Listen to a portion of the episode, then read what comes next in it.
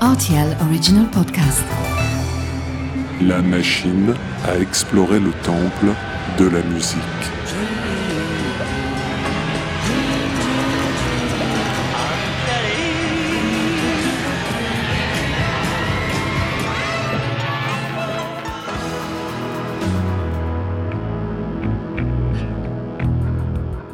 Les titres phares des artistes méconnus, les titres méconnus des artistes phares.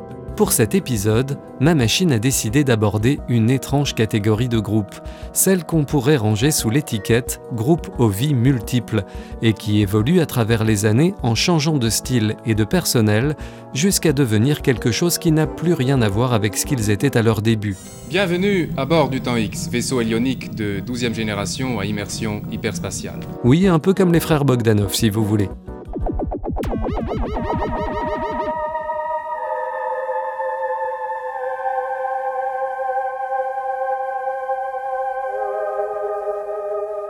Titre Theme for Great Cities, artiste Simple Minds, année 1981.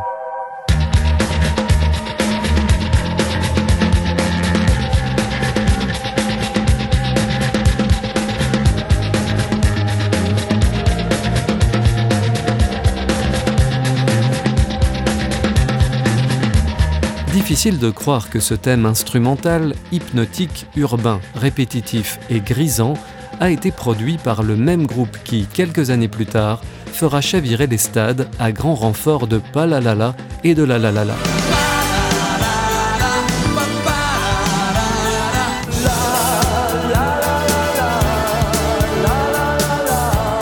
Car Simple Minds a eu plusieurs vies. À l'aube des années 80, la bande à Jim Kerr était ce qu'on peut appeler un groupe main.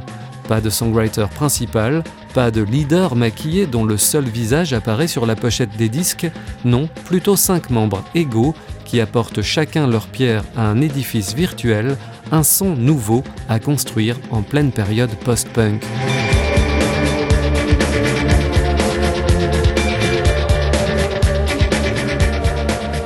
Theme for Great Cities est à la fois un titre emblématique du groupe et un morceau à part emblématique car il caractérise brillamment ce dans quoi ces cinq musiciens de Glasgow excellent, faire s'imbriquer des rythmiques entêtantes, des lignes de basse efficaces et des guitares et des claviers qui se répondent comme des frères et sœurs.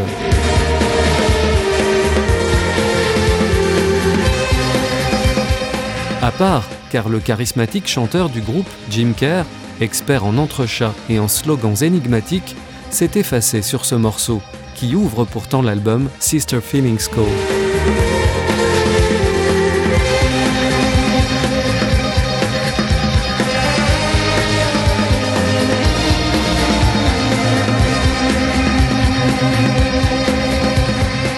C'est une époque où Simple Minds est une formation en devenir, produisant un rock assez froid et européen, sous influence de Kraftwerk, de Roxy Music ou de Brian Eno.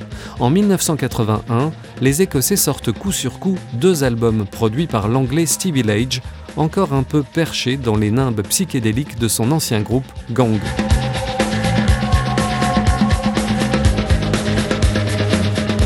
Leur son va se démocratiser au fil des années, faisant grandir leur audience.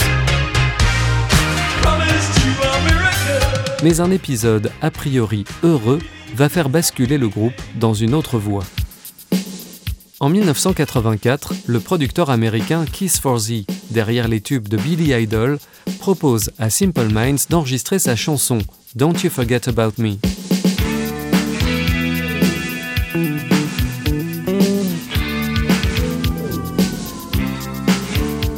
Après plusieurs refus, le groupe cède et enregistre sa propre version. Quelques mois plus tard, le titre est numéro 1 en Amérique, porté par le succès du film Breakfast Club.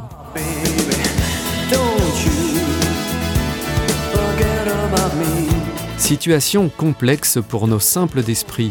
Maintenant que s'ouvrent les portes de l'Amérique et du succès international, la pression est là pour faire de leur new wave jusque-là arty un rock fédérateur et universel. Une direction qui va avoir des conséquences. Le bassiste Derek Forbes, pourtant une pièce maîtresse de la mécanique, va quitter le groupe, suivi quelques années plus tard par le claviériste Mick McNeil. Simple Minds ne s'en remettra pas sur le plan artistique et ne retrouvera jamais la créativité de ses premières années, même si les deux amis d'enfance Jim Kerr et Charlie Burchill vont continuer l'aventure. Il nous reste une série de premiers albums foisonnants d'idées et recelant quelques hymnes de la période New Wave, sans oublier ce Theme for Great Cities qui n'a rien perdu de son pouvoir évocateur. Simple Minds n'était finalement peut-être pas fait pour les grandes villes. À bientôt pour de nouvelles explorations.